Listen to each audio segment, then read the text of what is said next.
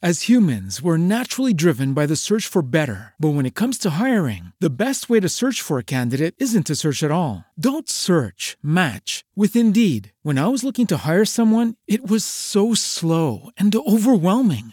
I wish I had used Indeed. If you need to hire, you need Indeed. Indeed is your matching and hiring platform with over 350 million global monthly visitors, according to Indeed data, and a matching engine that helps you find quality candidates fast. Ditch the busy work. Use Indeed for scheduling, screening, and messaging so you can connect with candidates faster. And Indeed doesn't just help you hire faster. 93% of employers agree Indeed delivers the highest quality matches compared to other job sites, according to a recent Indeed survey. And listeners of this show will get a $75 sponsored job credit to get your jobs more visibility at Indeed.com slash podcast. That's Indeed.com slash podcast. Terms and conditions apply.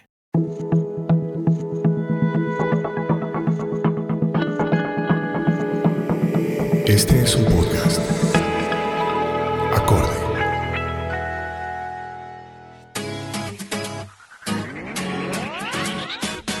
Estamos convencidos que la música une a los corazones.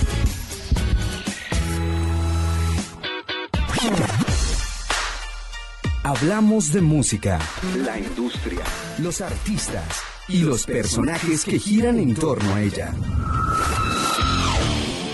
Colectivo Sonoro. Hablamos de la música que te gusta.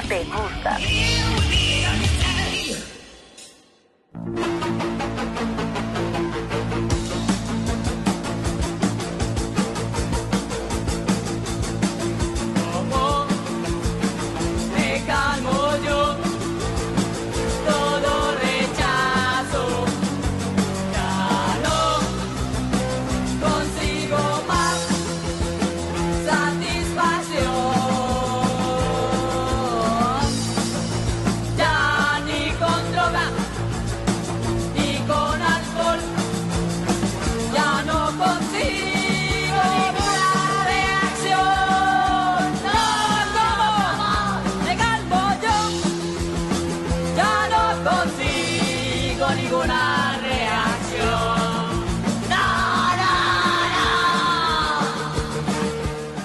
El invitado de hoy al podcast número 22, Colectivo Sonoro en Acorde FD, es un músico, comunicador social, actualmente maestrante en, estu- en estudios artísticos de la Universidad Distrital Francisco José de Caldas, Facultad de Artes ASAP en la ciudad de Bogotá, gestor cultural e investigador en rock. Es actualmente uno de los abanderados de la música independiente en Latinoamérica, reconocido por ser el fundador del movimiento Subterránica, que se dedica a la creación de espacios de reconocimiento, circulación y difusión de bandas de rock, y por haber propuesto en la primera década del siglo XXI un modelo de autogestión para músicos basados en nuevas tecnologías de la información. Locutor, presentador, productor y guionista, editor y colaborador de varios medios escritos, además docente y conferencista. Como músico ha editado ocho trabajos de los cuales algunas canciones han alcanzado primeros lugares en diferentes listas de Latinoamérica. Bienvenido Felipe Sarruc. Diego, ¿qué hubo? ¿Cómo van? ¿Cómo va todo bien? Sí, dándole, de- como siempre. ¿Cómo arranca este 2017? Mm, con ganas de que termine rápido, porque, ¿Por qué? porque viene el año de, de la defensa de la tesis y es, es horrible. Es decir, es mucha la carga. Entonces, eh, eh, era un año que estaba esperando, pero también estaba esperando era para, para ver qué es lo que va a pasar, porque depende de lo que pase en este 2017, pues se decide lo que va a pasar de ahí en adelante si sobrevivimos. Bueno, vamos a hablar de música, vamos a hablar de su carrera, vamos a hablar de la escena en Colombia. Entonces, eh, iniciemos hablando de esta canción de Mutantex. Mm. ¿Qué le dice este tema? Me encanta, eh, la canción me parece como lo que éramos todos en los 90, ¿no? Mm, Buscando qué, qué iba a pasar en la vida, y, pero todos queríamos ser rockstars y parecía que se iba a poder dar, de hecho, en ese momento cuando estaba en TV Latino en su, en su gran... en Furor. su- sí, en su gran onda y, y acá... Acá parecía que Bogotá era rockera, de hecho había muchísimos bares y podíamos tocar, entonces Mutantes, la película, cuando salió Rodrigo de, fue un, fue como un palmadón en la cara para todos, como que, "Ey, miren, esta es la realidad de, de los que vivimos allá en Medellín y eso fue muy chévere. Me acuerdo, Mutante siempre fue para mí una como un- una leyenda urbana. Yo no sabía si existían, si eran de la película, así que... Porque duraron pues abiertos mucho tiempo. Sí, sí, tuvieron un periodo largo, luego se fusionaron, ¿no? Con los pestes, mutantes y pues ha pasado lo que ha pasado con que se presentaron Rock al Parque y el año este año anterior que vinieron los premios, etcétera. No no volvieron a sacar nunca nada, pero lo que lo que estuvo es es lo que vamos a recordar toda la vida. Bueno, devolvamos el cassette Felipe y mm, hablemos de su vida. ¿Cómo era Felipe en su niñez? Eh, niño niño creciendo en familia árabe, raro extraño. Entonces, el otro día en una, en una maestra me dijo algo así como, ¿usted qué cree? ¿Nunca ha tomado una guapanel? Y le dije, no, nunca. o sea, no, porque, porque sí, mi, mi, entorno era bastante distinto. Yo era muy tranquilo. No sé, pasaba en el cuarto, no, no tenía muchos amigos. ¿Por qué? ¿A qué se debía esa soledad? No, nada, ahí pasaba viendo tele y haciendo muñecos y no sé, nunca, nunca me dio por salir hasta que ya después me pasé a un conjunto residencial donde conocí a Rodrigo y vagábamos todo el día. Entonces fue, fue, fue extraño, ¿no? El cambio. Pero no, no fui nunca una persona de muchos amigos, ni de muchas salidas, ni de nada así. Fue una niñez tranquila, fíjate. Eh, ¿En qué momento le llegó a Felipe la música? ¿Cuál fue ese disco o, o, esa canción que le cambió el chip y como que empezó a meterse en el tema de la música? ¿Y qué, qué edad tenía? Diego Pinzón. Diego Pinzón, eh, yo tendría por ahí ocho años. Ocho o nueve años, eh, Diego me abrió a la oscuridad. Diego, Diego Pinzón traía música de, de Paul Gilman, de Venezuela, y traía cassette de, de, metal. Después de Diego Pinzón, una persona también, eh, Daniel Palacios, eh, él fue el que me mostró Metallica, White Lion, todo esto. Eh, antes, en ese transcurso entre Diego Pinzón y, y y Daniel Palacios, eh, yo escuchaba rock en español y todo lo que, y todo lo que venía por la radio. Pero fue ahí. Yo tocaba guitarra desde, desde niño, desde que tenía 8, 7 años, pero entonces ya sabes, tocaba en la tuna y ahí por un pom pom, por un pompero. Por un... Sí, y Love Song de Tesla, que es la primera que los obligan a cantar, ¿o no? No, de hecho, cuando mi primer profesor en casa, recuerdo que le dije, eh, enséñame Love Song, y no, me enseñó fue el duelo del cacique y la cautiva. Y yo quería, yo quería Love Song. Eh, eso, me, eso después, Canuto creo que fue el que trajo las primeras partituras acá de Ride the Lightning, o yo no sé si fue Canuto o no, pero alguien alguien puso a la venta partituras de Ride the Lightning y de Appetite for Destruction y esas las comprábamos carísimas, me acuerdo, como en 6 mil pesos en, los, en el 84, 85 o en el 86 que fue que salieron los álbumes estos. Y así empezamos nosotros, porque nadie te enseñaba rock. De hecho, eran muy pocas personas las que tenían una guitarra eléctrica, un pedal, no teníamos ni idea qué era. Entonces ya te imaginarás todos con las guitarras del de, señor Cruz de Bucaramanga tratando de sacar la, la, la intro de Sweet Shallow Mine. Así, así fue que empezó. Desde muy niños, por, acuérdate que nosotros no fuimos niños mucho tiempo, a los 11 años ya nos tenían en la calle. O sea, no es como ahora que, que los chicos de uno no los cuida hasta que tienen 30 años, no, no. Uno, uno a los 12 años le decían, ¿usted qué va a hacer con la vida? Yo no, yo tengo 12 años. Pero bueno, bueno. Y en esa juventud, ¿le dio por montar alguna banda antes de, de, llegar a la universidad, de época de colegio? Claro. ¿Cómo fue esa onda? Claro, en el año 90 yo monté Monasterio. Fue mi primera banda de rock y fue el primer también el primer totazo con la realidad. ¿Cuántos años tenía? Tenía 14, 13 años. Íbamos a tocar en, en La Salle y yo había pedido de, de Navidad un, un, pedal de OD rojo, Distortion. Claro, los curas escucharon eso y no, no se, se escandalizaron, nos cortaron el show. Daniel Palacios era el que iba a cantar, lloró, yo también lloré, fue terrible.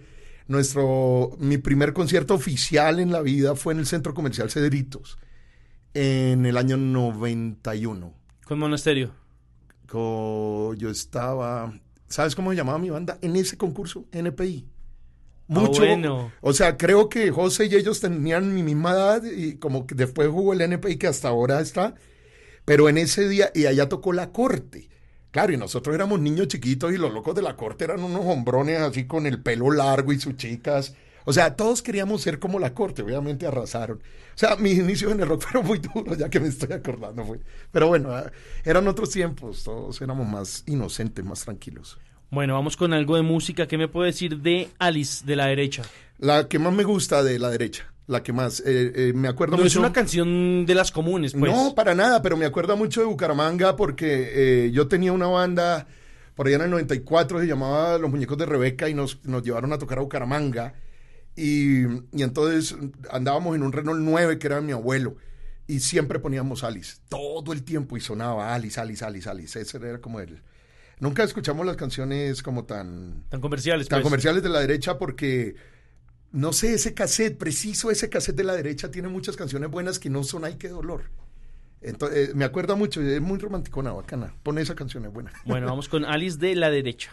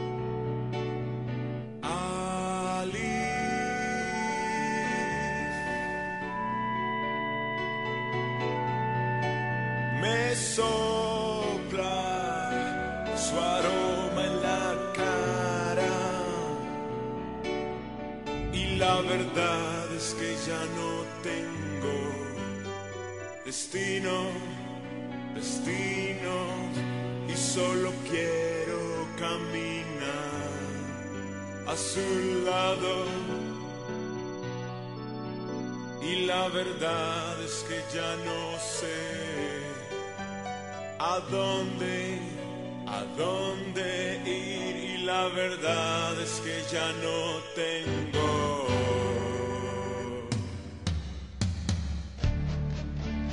Ahora paso el día pensando de vez en cuando en lo poco que ha pasado. Y es tanto, tanto, tanto que mejor yo me voy al mismo sitio donde Alice me espera en el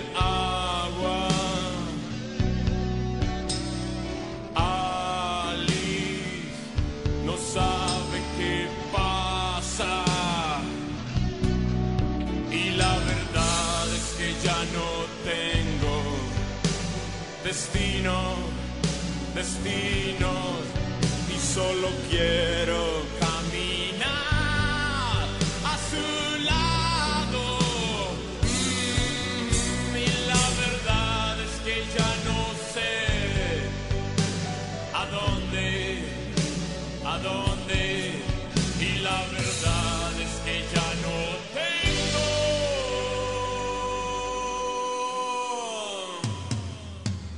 destino.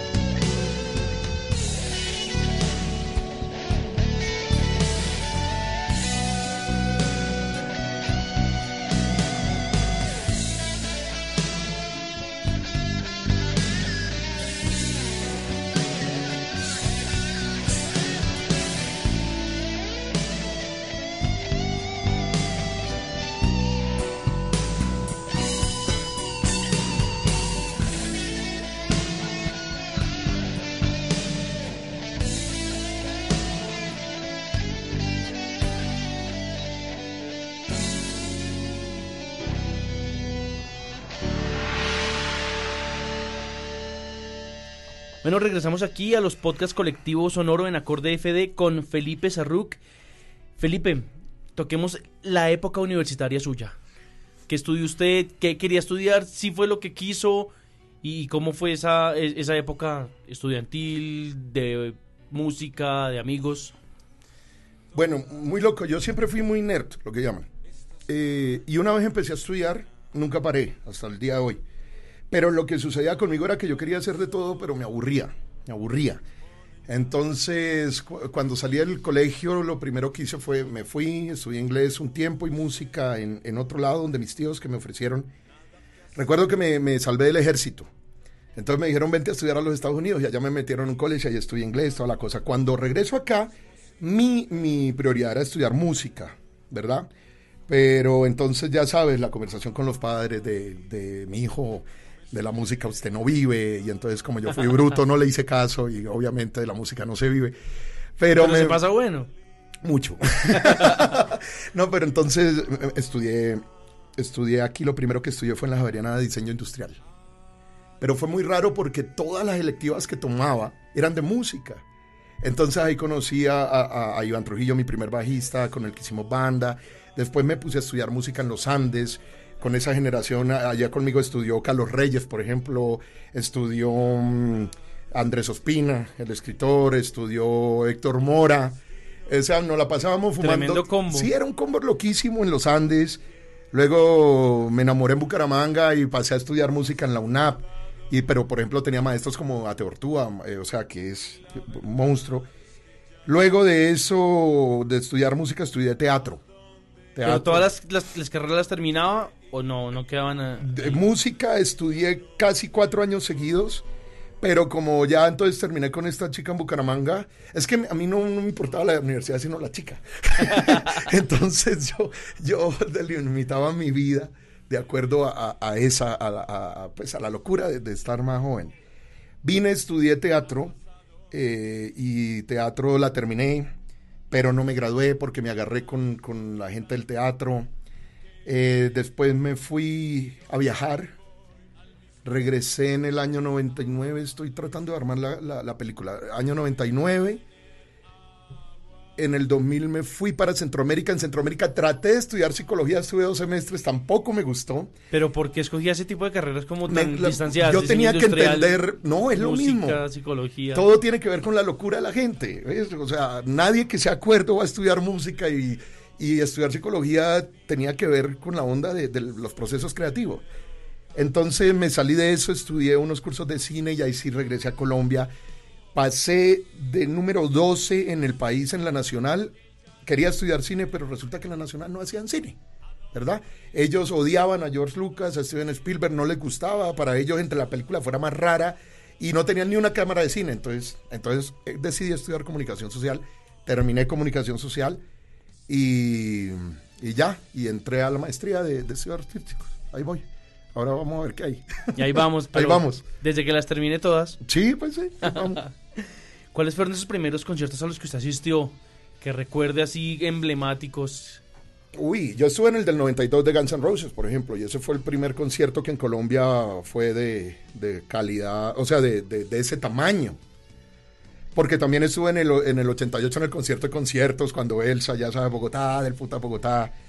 Y, y no había más, hermano. Aquí después del concierto de conciertos llegó, fue Black Box y Linier. O sea, en esa época había fácilmente No. dos conciertos al año. No, eso era rock. mucho. No, el primer concierto de rock que hubo en Bogotá fue Quiet Riot, que un tipo se tiró en el campín y yo no sé si mató o no. Eh, estuve en todos los conciertos que había Miguel Mateos con Cristina de los Subterráneos. Eso era lo que veíamos aquí. Bandas grandes empezaron a venir hace 10 años o menos. No había más. Pero, por ejemplo, en el, en el año 92, 92, 93, que estaba yo estudiando en Miami, allá sí, estuve en el primer Lollapalooza de la vida, estuve, vi a Radiohead cuando apenas, apenas cantaban Creep, y eran, vi a Marilyn Manson cuando ni, ni sé, cuando eran estudiantes, mejor dicho. De hecho, ahorita Radiohead no toca ni Creep ni Karma Police en los conciertos. Ya están vetadas por ellos mismos. Cla- No, pues porque Creep le perdieron el, el- el juicio y lo declararon plagio. Pero la tocaron en París el año pasado, casi se vuelve loca la gente. Esa canción fue la primera que escuché al llegar a, a los Estados Unidos y me fui a una tienda y les dije, hay una canción y yo no sé cómo dieron con el disco. Esa banda para mí se convirtió en, casi todo, todo. Hasta que sacaron Kid A, ahí ya, ya como que me frenó un poco, mucha, mucha loquera. Hablemos del movimiento subterránica. ¿En qué momento usted decide armar, armar eh, este parche y cuál era esa misión y si se ha mantenido como la parte conceptual hasta el día de hoy? Eh, Subterránica se volvió mi proyecto de vida sin que yo quisiera, fíjate, eh, como casi todo. Yo no sé por qué terminé siendo locutor de radio en, El Salvador. Eh, eh, eh, llegué a algo con Sony Music, pero Sony no hacía discos en, en El Salvador. Yo había grabado aquí Sony eh, en los estudios, me conectaron. El caso es que en El Salvador no había nada. No había nada, pero había radio y había una radio muy buena, muy buena. De todas maneras, yo terminé siendo jockey primero de una radio llamada la Radio Cool, que era nueva, y después, eh, por mi misma rebeldía y todo, yo no sé qué pasó, me, me jalaron para la radio femenina. Radio femenina se llama así, pero no trabajaba ninguna mujer. Eh, cuando yo entré, sí, pero la, la radio es muy, es muy increíble, es muy loca.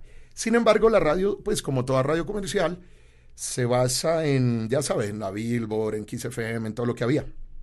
Entonces, obviamente, antes de, de haber trabajado en la radio, yo ya había llevado música a la radio y como buena radio local de cualquier país, pues la música local no les interesa, ¿verdad? Eh, la radio, la radio como que tiene ese, ese estándar, ¿no? Si es de donde haces radio, eso no sirve. Entonces, obviamente, en El Salvador tampoco servía. Cuando llegué a la radio fue muy chistoso porque un día estaban los anaqueles de discos y encontré el disco que había llevado yo. Y lo, lo encontré por allá abajo, metido en un en una loquera de polvo. Y yo dije, pero este, ¿cómo? Y, y saco todos los discos y eran discos de rock salvadoreño. Discos de rock de allá. Y empezó usted a, ponerlos. No, claro, pues yo cogí yo y esto lo que- y me fui donde el director de programación que llamaba Jorge Bustamante en ese momento y le dije, mira, Jorge, estos discos hace rock de El Salvador. Y entonces empecé a escucharlo y había buena música, pues muy loca, pero muy chévere. Entonces un día le dije, eh, Jorge, déjeme hacer un... Yo tenía un turno en la tarde, 3 a 6. Y le dije, ¿por qué no me dejas hacer un programa de rock nacional? Me dijo, estás loco.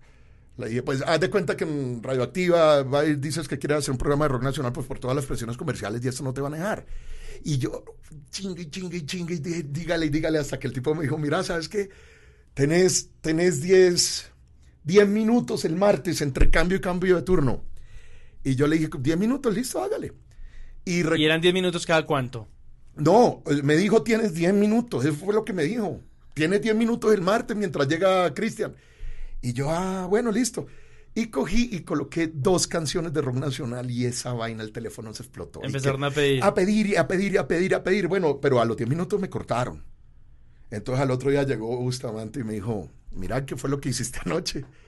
Y le dije, no, pues puse dos canciones de rock nacional. Dijo, dijo, bueno, vas a hacer un programa de una hora desde el otro martes. Me dijo, ¿cómo se va a llamar? Y yo, "Guau, qué- ah". ¿Qué nombre? Al nombre se lo agarré a un disco de acá de Colombia, un compilado que se llamaba Subterránica, que creo que lo produjo incluso José Gandur, que es uno de mis mayores, eh, ya sabes, eh, no sé, ¿qué será? Eh, eh, me gustó, ese nombre era perfecto, ¿cierto? Porque la idea era desenterrar eso que había en esos anaqueles, ¿verdad? Eso que estaba ya enterrado allá abajo, en esa... Es que eran cientos de discos, no te imaginas, eran cientos de discos allá agarrando polvo. Y, y obviamente entonces cuando él me dice que tengo una hora, yo me acordé de Héctor Mora y su famoso cuatro canales. Hay que hacer cuatro canales. Pero entonces lo que yo quería hacer era no quedarme en la cabina, eso sí no lo quería hacer, sino quería hacer concursos, quería hacer, y ahí fue donde nace Subterránica. Y en, al cuarto mes éramos número uno en todo el país y se mantuvo hasta como el 2008.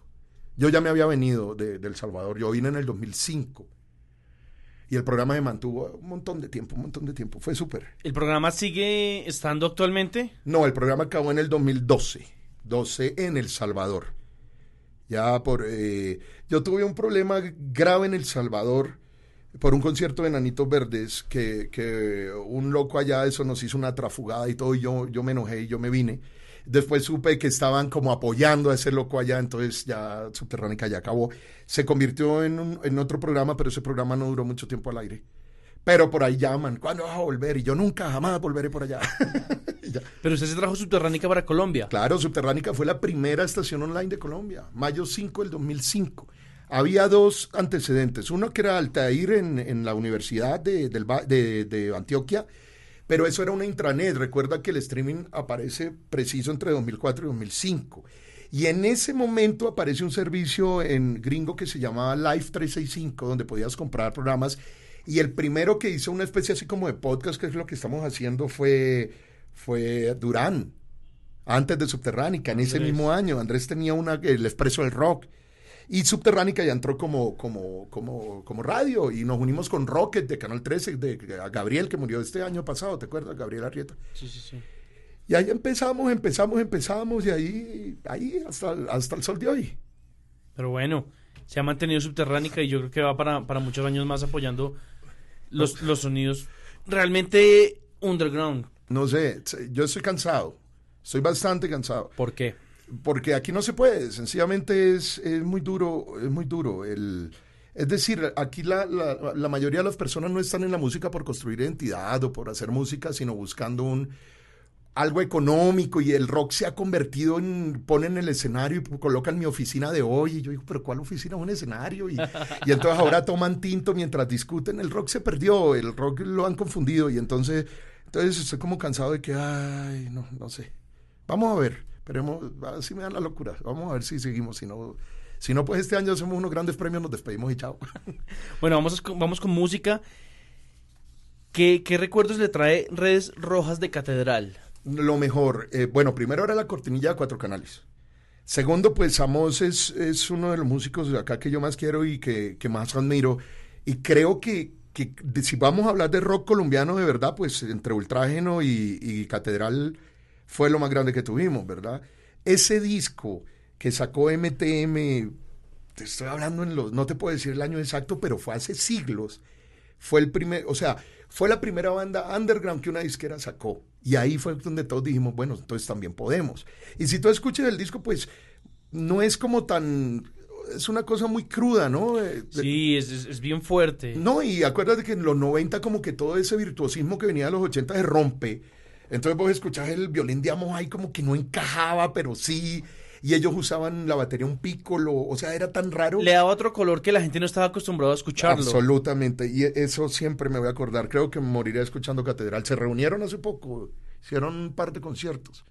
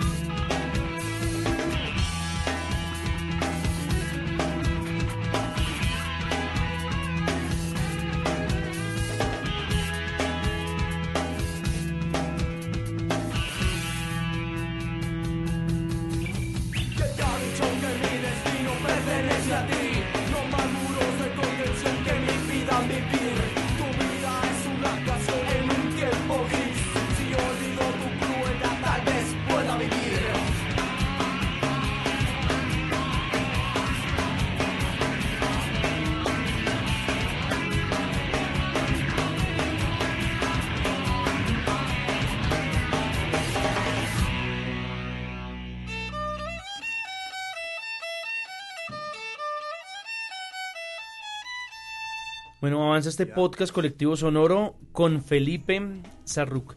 Felipe, ah, toquemos el tema musical, su faceta como músico con República de Cuervos, con su proyecto solista. ¿Qué ha pasado? Ha grabado varios discos. 11. 11 discos. Esto. Sí.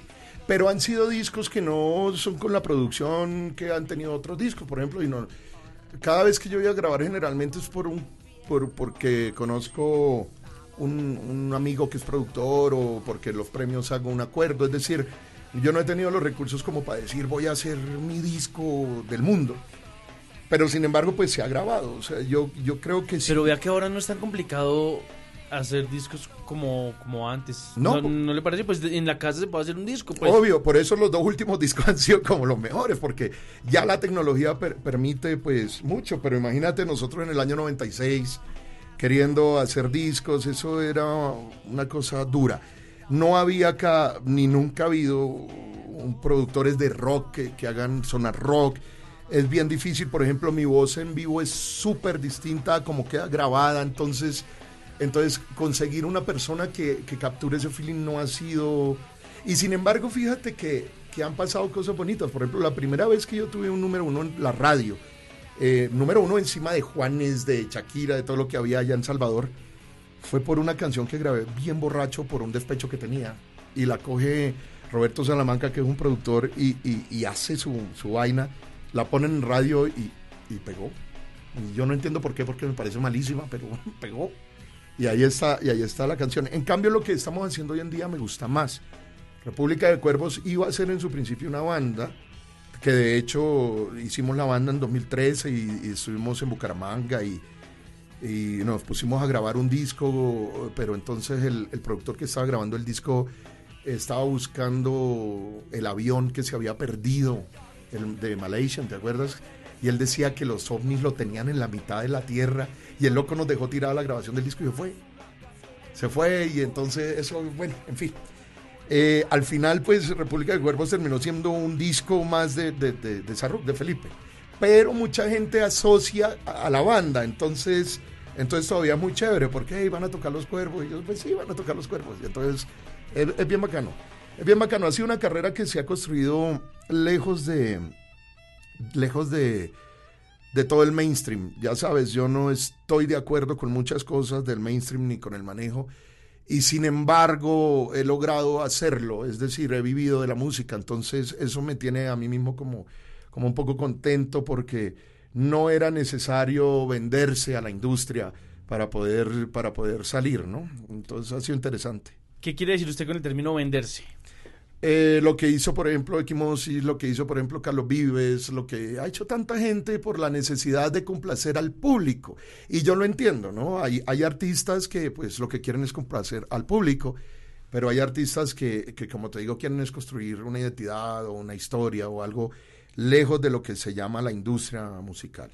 ¿Por qué te digo que venderse no, no lo estoy diciendo en un sentido despectivo? Porque eso es algo que pasa conmigo mucho, que creen que, que estoy diciéndole vendido a Carlos Vives. Y sí lo estoy diciendo, pero en el buen sentido de la palabra. Es decir, Carlos Vives nunca fue un folclorista. De hecho, él era rockero, ¿verdad? Le salió una oportunidad, la cual tomó. Y él mismo, de hecho, tuvimos una discusión fuerte en, en New York. eh, porque yo le dije que, que por favor no dijera más que lo que él hacía era el rock de mi pueblo, porque el rock de mi pueblo es lo que hacemos nosotros los rockeros, ¿me entendés? Él no hace rock de mi pueblo, él hace vallenato ya con un poco de tintes de pop y otra cosa. Y tropipop. Sí, eh, para mí es pop. Dentro de- de- del marco de los géneros musicales, que es lo que estoy investigando, es pop. Entonces, al decirle voz a, a un pueblo como el colombiano, que no tiene una educación guau como la de Finlandia, pues al decirle que es el rock de mi pueblo, pues entonces la mayoría de gente cree que Carlos Vives es rockero, y entonces creen que los que hacemos rock somos un poco de marihuaneros degenerados que estamos en la mala. Y ese es un daño que se ha hecho. Entonces yo he estado alejado de todo eso, ¿ves? A mí no me importa si, si hablan de que esto y que lo otro. Sí, claro, me encantaría tener un yate y un aeroplano, pero, pero no me gustaría que me dijeran... Pero a su manera. Exacto, a, a- a- a la forma en que yo puedo conseguirlo, ¿ves? No, no que alguien me imponga que toque salsa porque es lo que está pegando o reggaetón, que hasta lo pensé. Entonces, no sé. Hablemos de, de la primera ópera de rock colombiana Mm. que usted compuso. Sí. ¿Cómo fue ese tema? Eso fue genial. Eh, Fausto es uno de mis libros favoritos de toda la, de toda la vida. Fausto y la Divina Comedia. Me gusta como esa parte del, del infierno, ¿no? De cómo será el, el- el más allá, porque yo creo que nosotros los rockeros no morimos jamás, vamos a ir al cielo. Entonces hay que investigar los que han escrito de cómo, cómo es por allá. El proyecto empezó en El Salvador y un, eso fue muy loco, mano, porque una noche, esa ópera fue escrita en una sola noche. En una sola noche y como con tres botellas de vodka y con mi esposa. Hablábamos y yo me encerraba en un cuarto y grababa algo y volvía y al final al otro día la transcribí. Eh, montarla fue un camello, eh, fue también con puros amigos y chévere. Hicimos una temporada en la Libélula Dorada, hicimos una temporada en el Teatro La Mama y estuvimos en el Festival Iberoamericano de Teatro en Vía, que era la ventana internacional de las artes. Entonces fue una, fue una experiencia como chévere, no nos iba mal, se llenaba el teatro, pero éramos 18 en escena, entonces a la hora de repartir sueldos, ya te imaginarás, sí, sí, me dice 2.500, 2.500, sí, pero, pero se hizo, es que lo importante es que se hizo. En ese sentido, ¿usted no hubiera querido tener mayor exposición mediática para que hubiera ido más gente? ¿O también significaba eso venderse? No, lo que pasa es que a los medios no les interesa. Lo, lo, o sea, vos, vos sacas un, un, un- ¿cómo se dice? Un comunicado, mira, una ópera rock. Ah, bueno, chévere, no les importa. Llegó Escape del Tiempo y hubo varias reseñas, pero, pero es que hay que hablar, ve, el, el pueblo consume lo que los medios le venden y a los medios les interesa vender lo que es más barato de producir. Eso es lógico, eso es obvio. Es, es decir, si yo me puedo ganar 100 millones de dólares invirtiendo nada más uno, ¿para qué voy a enseñar yo a este eh, caterva de homúnculos a apreciar la ópera si puedo ponerles a J Balvin todos los días? Entonces, no estoy diciendo que yo haga maravillas, no, sino que, pues, eh, esta, esta cosa de la ópera rock, hermano, eso, eso es algo que, que ni siquiera en Estados Unidos, o sea, lo, lo toman, de- es algo muy raro. Eh, yo lo hice como más bien porque quería hacer algo conceptual y meter el teatro y toda la vaina y salió bien bonito, fíjate. Pero no, no creo que sea algo que se pueda vender ni en Colombia ni en el mundo, a menos que sea de Who o, o ¿sí me entiendes? Pero no. ¿Y no tiene ganas de volver a presentarla? Claro, pero entonces eh, el tiempo, el tiempo de la gente. Eh, yo no sé si, si es que me estoy volviendo viejo o qué, pero yo siento que mi generación era más pasional. Es decir, yo, eh, yo siento que, que, que, mm, la gente de mi edad, que estamos entre, o sea, que acabamos de cumplir 40 años eh, y estamos transitando por esta década, antes hacíamos todo por amor. Hoy ya, hoy ya veo que los chicos todos todos son ultra sabios y... Van a la fija. No, ellos sí. Entonces producir con ellos es muy difícil, ¿ves? Muy, muy difícil. Saben todo, todos son médicos, psicólogos, ingenieros, eh, cuando ven fútbol dirigen el partido. Eh, he visto que muchos dicen que The Cure es una porquería, que Metallica es otra porquería, o sea, son son seres que están mucho más sublimados que lo que yo estoy y yo todavía no soy tan perfecto. Entonces me ha costado, me ha costado conseguir un equipo de trabajo. Me gustaría, claro, aunque sabes que me gustaría más hacerla en cine, en cine como para que el ambiente fuera en Bogotá y hacerlo en esta, en el Lupanar que le llamo yo, porque sería muy interesante. Imagínate el diablo suelto en Bogotá, sería loco, me gustaría. Bueno, ojalá, ojalá se logre. Hablando tanto de Colombia, ¿qué me puede decir de la causa nacional de Sociedad Anónima? Eso fue lo que rompió aquí. Nadie había hablado de, de tan directamente de drogas o, de la corrupción como es el país. Eso fue yo creo que los primeros gritos.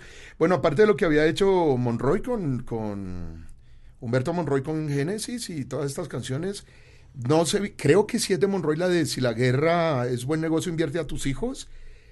Esta causa nacional en los 80 fue una cosa raquísima porque ya hablaban de, de a que agarraran metiendo perico, lo iban a meter preso. Una cosa muy, muy buena. Y nunca se me olvida la canción porque, a pesar de que si la escuchamos hoy, 2016, van a decir, pero esta canción, ¿qué onda? Porque el sonido es muy, muy rudimentario. Pero lo bueno es que suene a, a época. Claro, no, es que, es que en, en- en los años 80 el rock aquí era absolutamente satanizado.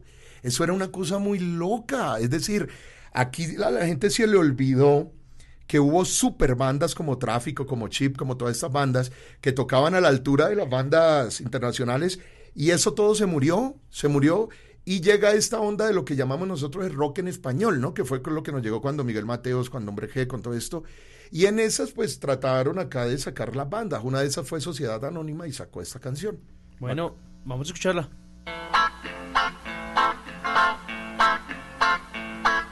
Profunda conmoción causó en el país la nueva suspensión de libertad condicional. A toda quien hallaren con algo por ahí será considerado todo un criminal. Justifican su actuación con una causa nacional y es una causa nacional.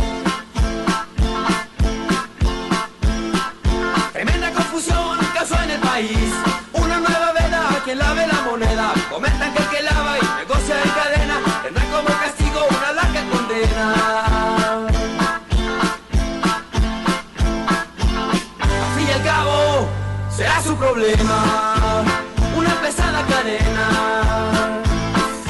Toma precaución, amigo antisocial, no te dejes ver, cuida tu identidad.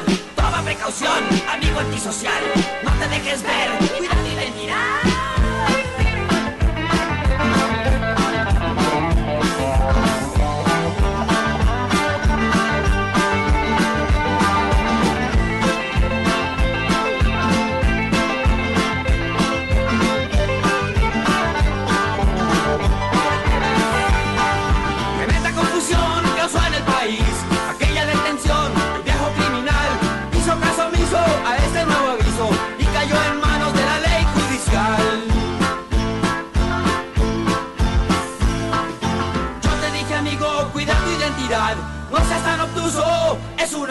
nacional.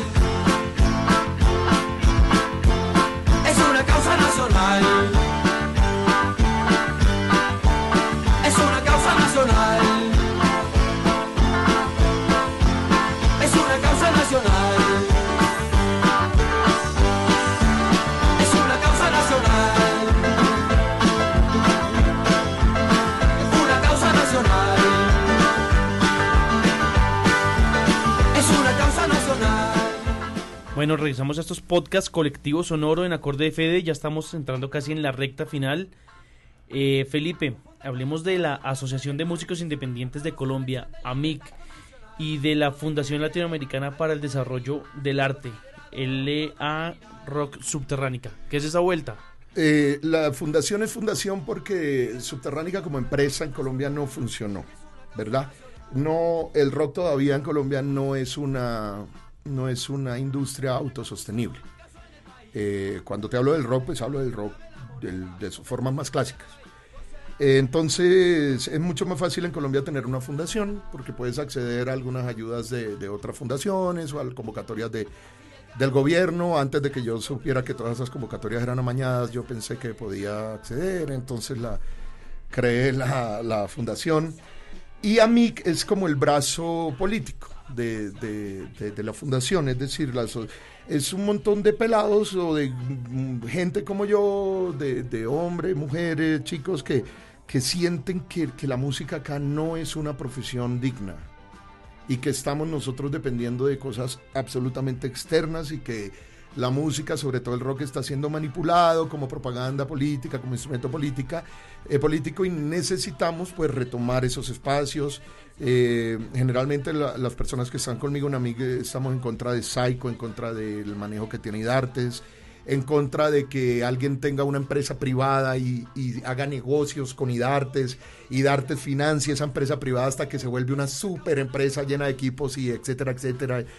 Eso- esa- esas cosas están mal porque han sido los destructores de- del movimiento en el país. Entonces, con AMIC es que hacemos esas cosas y, y el compilado y todo eso. Bueno, esas, esas son las propuestas que ustedes tienen, pero ¿qué soluciones han planteado y han sido escuchados? Cientos, cientos de soluciones. Incluso con Saico alcanzamos a firmar tres veces el mismo acuerdo y lo desaparecían. Eh, con Idartes hemos hablado cientos de miles de veces, pero es que volvemos a lo mismo. Cuando uno nació en Colombia y uno es perfecto, como Dios, pues uno no tiene que escuchar a los mortales. Entonces, entonces hay cosas que, que van mucho más allá de la música, que hay que jugar. Ellos, ellos juegan un papel que se disfrazan, sí, de la música, pero en realidad todos los problemas de Latinoamérica y sobre todo de Colombia se reducen a plata, a dinero. Nadie en este país va a hacer algo por el arte. El arte en este país es un instrumento para tomar dinero o un instrumento político de propaganda. Y eso así no lo quieran aceptar, es lo que está pasando. Yo no sé cómo los demás no lo pueden ver, o hay mucha gente que sí ya lo ha logrado ver, pero es que pelear contra eso es, es muy duro, ¿me entiendes?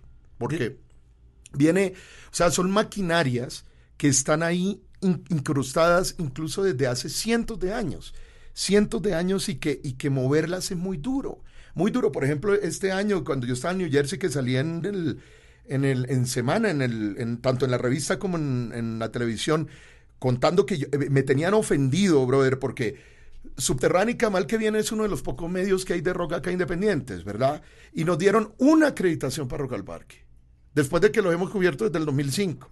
Y estando ahí llega Caracol y le dan 32 acreditaciones cuando dime un solo día, uno, que pongan rock nacional en Caracol. No existe, no lo hay lo hacen porque nosotros somos colombianos y los colombianos, como dicen, somos lengüeteros, la, por no decir la grosería, porque es que yo soy grosero y tengo ganas aquí, y aquí estos temas son los que me empiezan a, encabronar, ¿ves? Desarrollemos eh, entonces ese tema de, de arte. Me tocó a mí coger y comprar por 80 mil pesos, comprarle a mis dos fotógrafos eh, eh, credenciales ¿Y de cuáles credenciales compro? Pues de las que Caracol no usa y le da a todos sus amigos a que vayan a hacer pogo en, el área de, periodismo, que es un área que hasta las seis de la tarde está vacía, donde estoy solo yo, vos y otros tres que sabemos quiénes son, y que a las seis de la tarde ya no podemos hacer nada porque todos están pogueando los amigos de Caracol.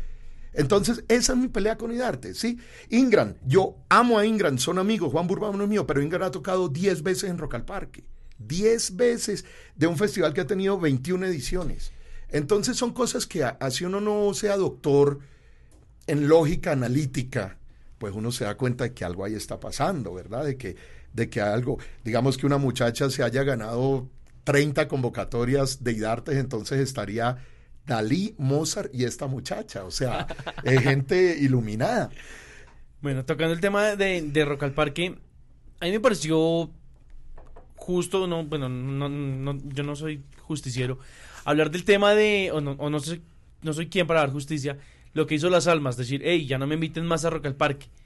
Según ese, ese análisis que usted hizo y que ha ido a Rock al Parque, si ya mencionó a England, ¿qué otras bandas, según su concepto, usted cree que ya deberían decir, hey, ya no más Rock al Parque y démosle espacio a otras bandas, a nuevos talentos que sí necesitan a Rock al Parque como una plataforma?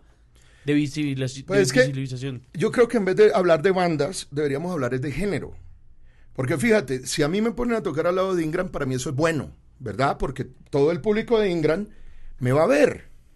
Lo, lo que sucede es que, vean, les voy a hacer en dos minutos el resumen de, de qué es lo que sucede.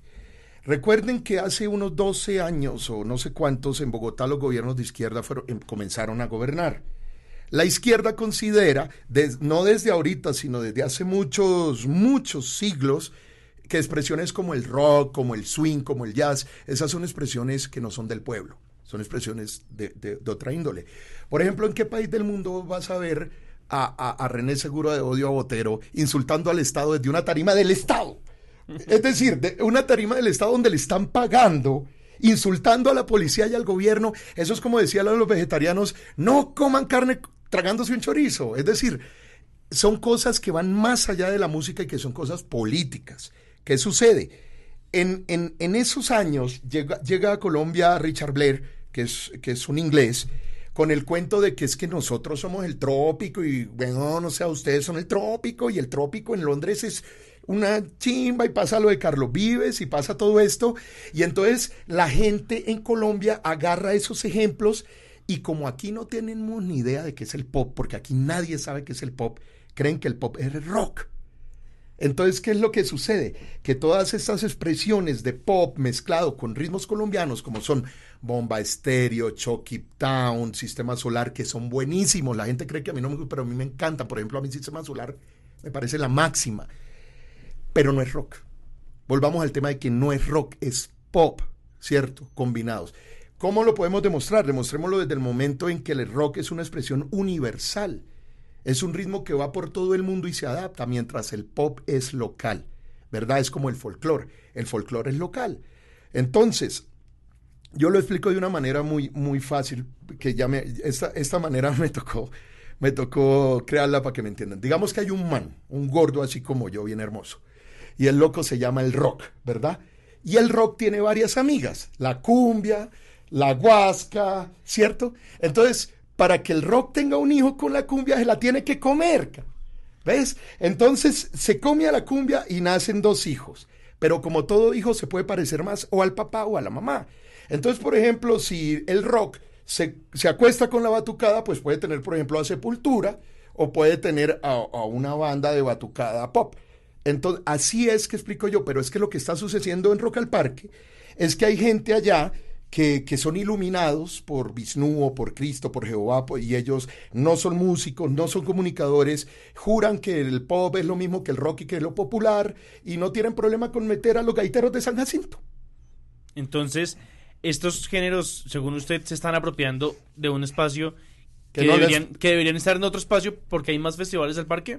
Obviamente, y lo más chistoso no es eso. Coge a Sistema Solar, por ejemplo. Entonces, Sistema Solar ha participado en todos en Rock al Parque Jazz, al Parque Colombiano. O sea, son unos putas.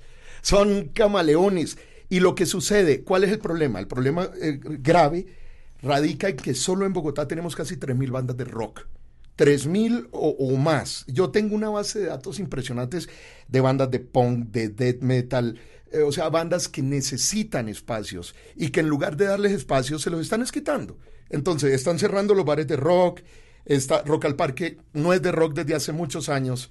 Eh, se ha montado gente ahí, hasta Celso Piña, Dios mío, es que les faltó fue meter a, no sé, el grupo de death metal de Mark Anthony, que no más, porque ¿qué más le falta a Rock al Parque?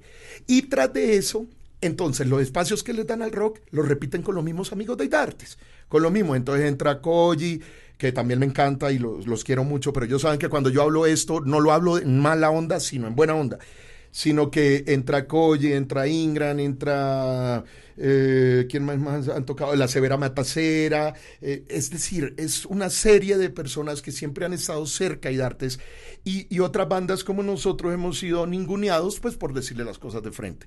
Ahora, ¿por qué peleo yo con, contra Idartes o contra Psycho? Porque ellos tocan lo público, ¿verdad? Yo contra Radioactiva no puedo hacer nada, pues es Radioactiva, ellos verán qué hacen. Sí, son privados. Ellos verán, pues sí, ellos, si ellos quieren decir que la cumbia es el reggae, pues hay mal por ellos. Lo que yo no puedo permitir, y mucho menos porque estoy envuelto en procesos académicos ahorita, es que una persona sin, sin ninguna base acuñe una definición de rock y se la haga creer a un país entero que es lo que pasa en Rock al Parque. ¿Ves? En Rock al Parque, por ejemplo, tienen, yo sé, no me la han querido dar, pero yo sé por los jurados que han estado allá, me han contado que tienen una definición de rock que ellos acuñaron. ¿Basados en qué? ¿En qué estudios? Si es que a mí cuando me dicen, ¿usted por qué le importa tanto lo del género? Es que no es a mí, yo no me inventé el género musical. Pero si la tuvieran deberían mostrarla porque todos los documentos del Estado deben ser públicos para las personas, ¿no? Pero es que vivimos en la República Chauvinista de Disneylandia. Aquí todo el mundo hace lo que quiere y no pasa nada. Aquí no pasa nada. Y lo peor de todo es que la gente no ha visto que el arte es constructora de sociedades. El, arte, desde el arte se puede hacer país y entonces el arte lo tienen ahí con el presupuesto más bajito, con poca vigilancia, eh, con los amigos. Eh, hay, hay un círculo tan reducido en el arte y eso ya había pasado. Eso ya había sucedido en, mira, por ejemplo, toda esta eh, generación de pintores enormes que tenemos nosotros, Mansur, eh, Botero, y sucedió lo mismo que con Richard Blair. Llegó una española llamada Marta Traba, se, se novió con uno de ellos y dijo, es que los, berracos y los putas de este país son, son es estos, y le cambió la película a todo mundo. Y entonces Colombia desde ese momento los tiene ellos. No estoy diciendo que sean malos, sino estoy diciendo cómo se convirtieron en lo que hoy en día son ellos. Asimismo es que han convertido al rock. Vea cómo será de triste, Diego, que seguimos con las mismas bandas de los 90, con la derecha, con las almas, con Aterciopelados. ¿Verdad? Digamos Diamante. Pero hay una renovación musical absoluta. Que, pocos han, que, o sea, que pocos o que muchos han, visto y para citar ahí está, la, está Árbol de Ojos, está Diamante, pues por citar rock. Súmale, súmale 35 mil bandas más. Pero la, pregunta es, si nadie lo suena, ¿quién los va a escuchar? Es decir, si tú prendes una radio a las 3 de la tarde y estás Guns N' Roses, en lugar de Árbol de Ojos, ¿quién los va a escuchar? y encima el público, dime qué chica le puedes decir, hey, vamos hoy viernes a ver un concierto de rock, te va a decir, no, papá, o sea, no. Eh, es como si quisieras ser, a ver, la analogía es que... Eh, eso de, de ahí de entrada sí me parece ridículo porque escuchando emisora en horario triple A no entiendo por qué ponen One de Metallica. No entiendo yo tampoco.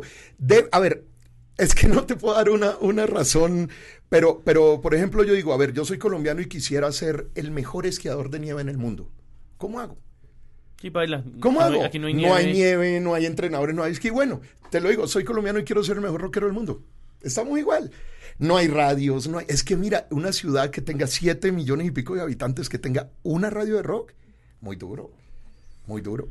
Bueno, este capítulo No, no, ahí podríamos... sí, sí. Pero, pero... cada uno puede sacar como sus, sus propias conclusiones. Bueno, precisamente vamos con eh, Suena Emergencia, canción perfecta de Ah, Alfonso. sí. No, me encanta Alfonso. Como, como persona, como, como músico. Pero Emergencia es la mejor. Alfonso solo toca Emergencia. Es, es que muy buena. ¿Te gusta Alfonso Freya? Sí, sí, sí, es muy talentoso este man. Muy, muy talentoso. Es- es- y encima él, él es, él es terapeuta musical. Entonces hablar con Alfonso es muy loco porque él es muy tranquilo. Entonces ya ves cómo soy yo, ¿no? Entonces yo lo que pasa es que tal. Y él, pero fresco, man, mire. Use la música como un instrumento para el alma. Y, Alfonso, lo que... Entonces ahí va. Bueno, Suena Emergencia.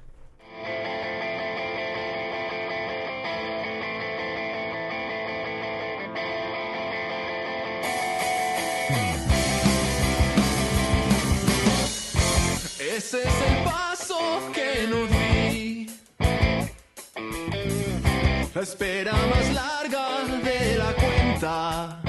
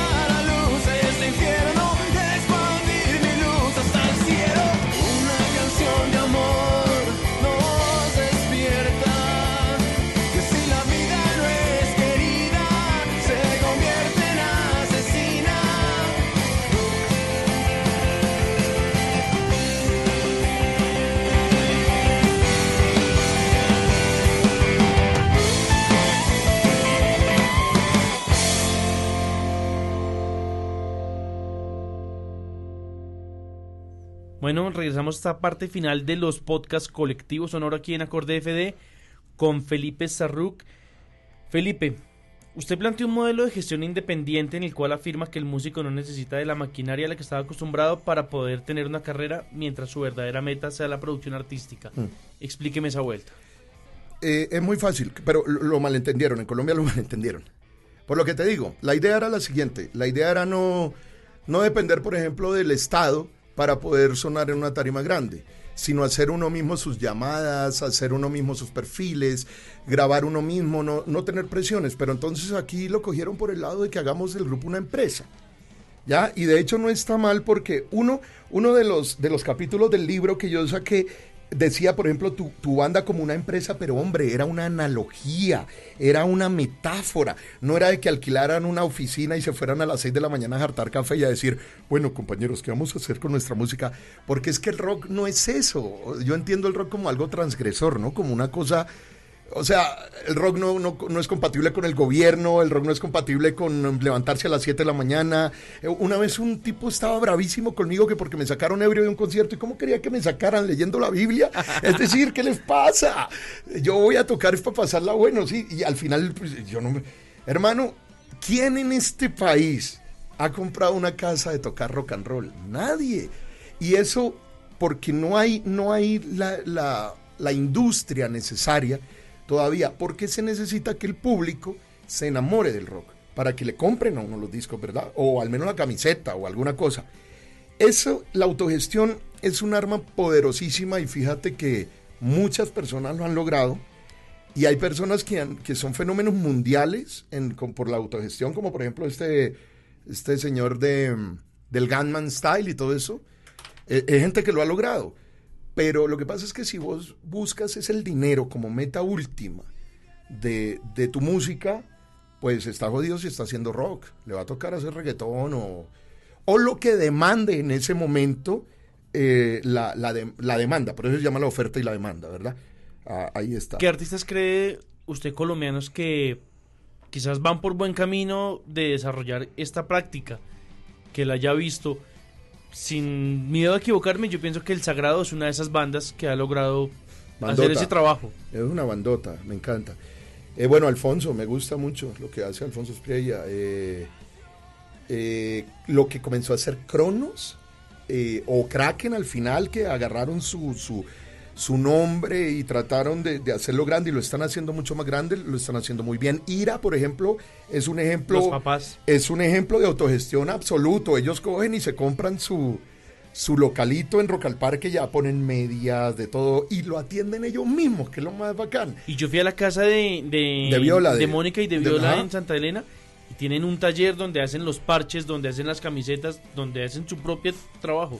Es que mira que la, la, mira, esto es muy chistoso, hermano. Es que, me da mucha risa porque yo el otro día hice una encuesta, hice una encuesta para, para, la, para la tesis respecto a cómo percibía de, de, percepción, ¿no? Obviamente la muestra era de 100 personas, basado en qué? Pues en la estadística descriptiva, ¿verdad? Una muestra de 100 personas para un grupo de 5000 es más que suficiente, por ahí con un 80, 85 de, de, de ¿cómo se dice? De, de asertividad.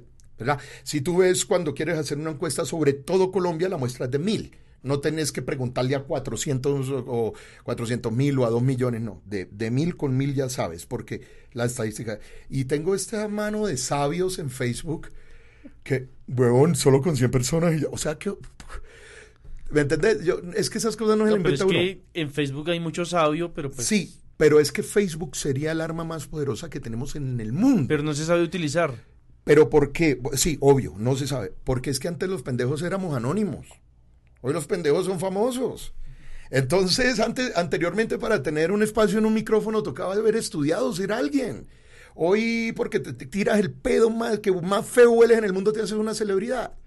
Y volvemos a lo mismo, que era lo que me preguntabas de quién está haciendo la, eh, la tarea. Hay mucha gente haciendo la tarea, pero hay mucha gente también deshaciendo esa tarea. ¿verdad? Destruyendo la tarea que otros hacen. Y acá en Colombia se ve mucho más que en otros lados del mundo. Acá en Colombia la gente es muy, muy, muy egoísta, muy, muy envidiosa. Eh, mira, las bandas van a ver a una banda y apenas toca su banda se van. Se van. El público llega y ve la banda del amigo y se larga. La otra banda se baja a tomar moscato en la tienda porque no tienen para pagar una cerveza en el bar. Pero ¿quién los puede obligar a decir, hey, me voy a quedar? También tiene que haber un show claro. que, que, que los impresione, porque si el show no es bueno, yo me voy. Pero ¿cómo se levanta un show bueno? Un show bueno se levanta ensayando todos los días de tu vida en un país. Por eso, pero también inicia de parte de la banda. Claro. Porque yo me puedo quedar cinco minutos, pero si el show no me gusta, yo me voy. Absolutamente cierto. Pero hermano, un man que trabaja de 8 a 8 en un banco, de 8 a 8, para ganarse 700 mil pesos para comprar una Fender Squire, para poder ir a tocar una vez, dos horas en la semana, aquí donde coque o donde sea, para que Bebar de pronto un miércoles les abra un, un espacio para tocar media hora. ¿Qué show puede ser ese? ¿Qué show? Si vos tienes un equipo de fútbol y ensayan una vez al año y los ponen a jugar contra el Real Madrid.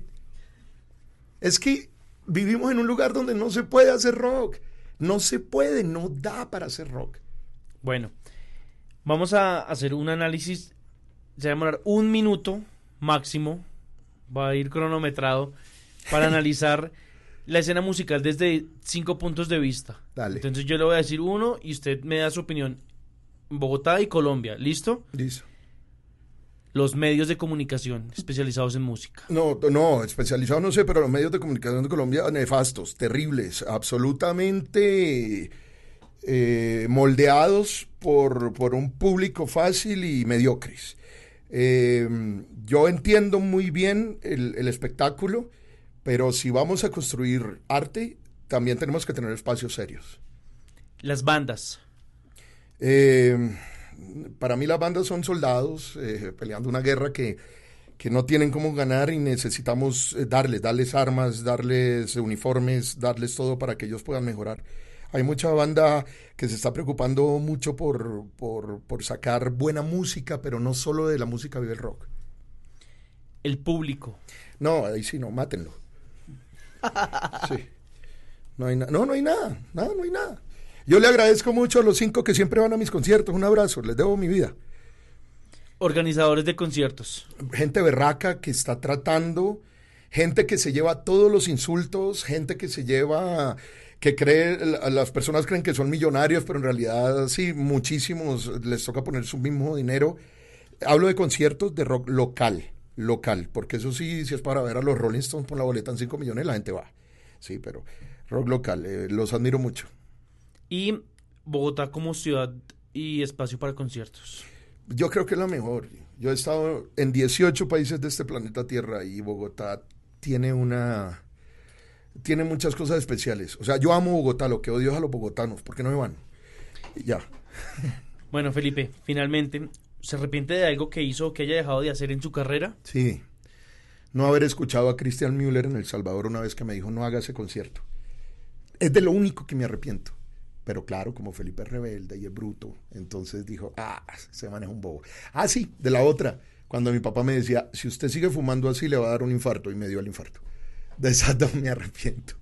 Felipe, gracias por haber estado aquí en este podcast colectivo sonoro. Estuvo genial, Diego. Gracias por invitarme y, y la página me encanta. Y bueno, de hecho, vos sos un man muy activo en la escena y, y eso es lo que necesitamos, gente que se mueva.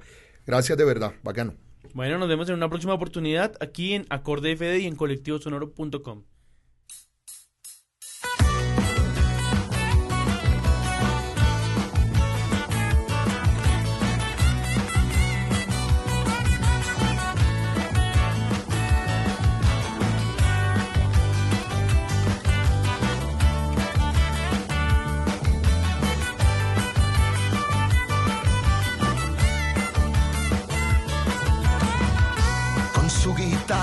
siempre andando. Nunca tuvo chance de escoger. Sus acordes fuertes eran limpios. Mucho mejor tocaba al beber. Contaban una historia extraña cuando mató a Don Miguel. Era un encargo de su amante. Lo odiaba más que a Lucifer. Tomó en sus manos la pistola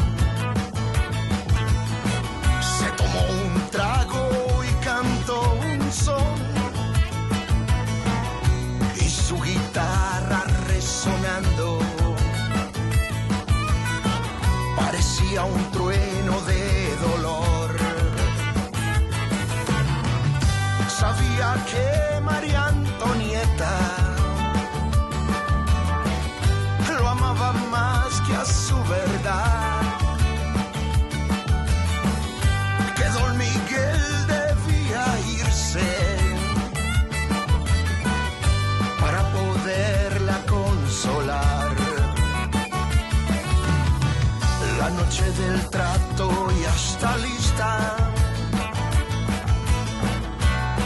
de tocar en el bar.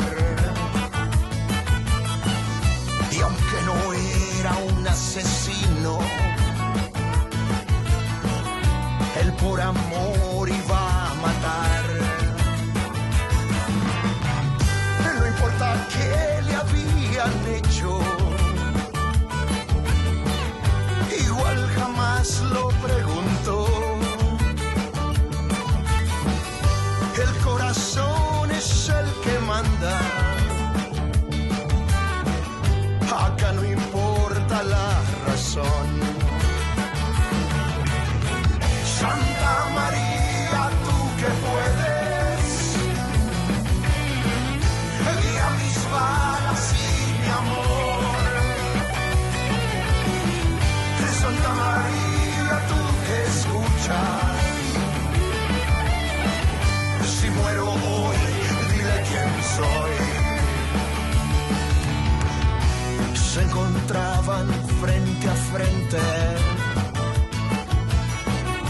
con aquel hombre frío y cruel. Él preguntó quién rayos eres. Yo vine acá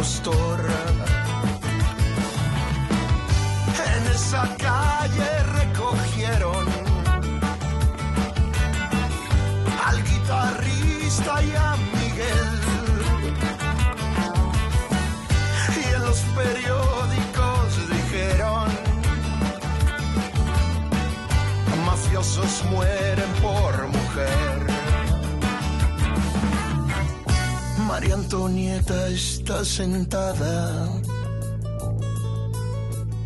con Carlos en un restaurante, contando ría carcajadas la historia de su gran galán.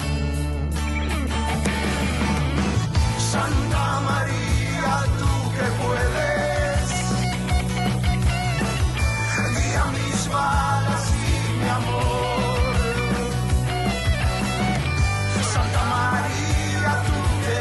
try.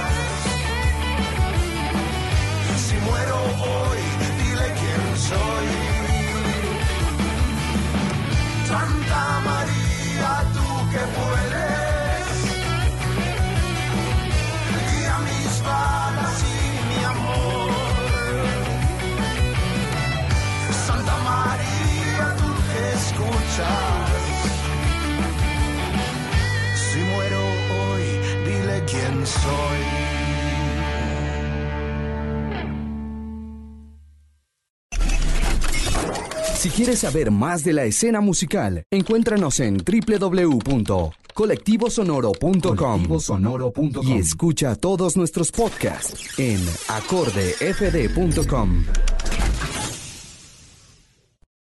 As humans, we're naturally driven by the search for better. But when it comes to hiring, the best way to search for a candidate isn't to search at all. Don't search, match with Indeed. When I was looking to hire someone, it was so slow and overwhelming. I wish I had used Indeed. If you need to hire, you need Indeed. Indeed is your matching and hiring platform with over 350 million global monthly visitors, according to Indeed data, and a matching engine that helps you find quality candidates fast. Ditch the busy work. Use Indeed for scheduling, screening, and messaging so you can connect with candidates faster. And Indeed doesn't just help you hire faster. 93% of employers agree Indeed delivers the highest quality matches compared to other job sites, according to a recent Indeed survey. And listeners of this show will get a $75 sponsored job credit to get your jobs more visibility at Indeed.com slash podcast. That's Indeed.com slash podcast. Terms and conditions apply.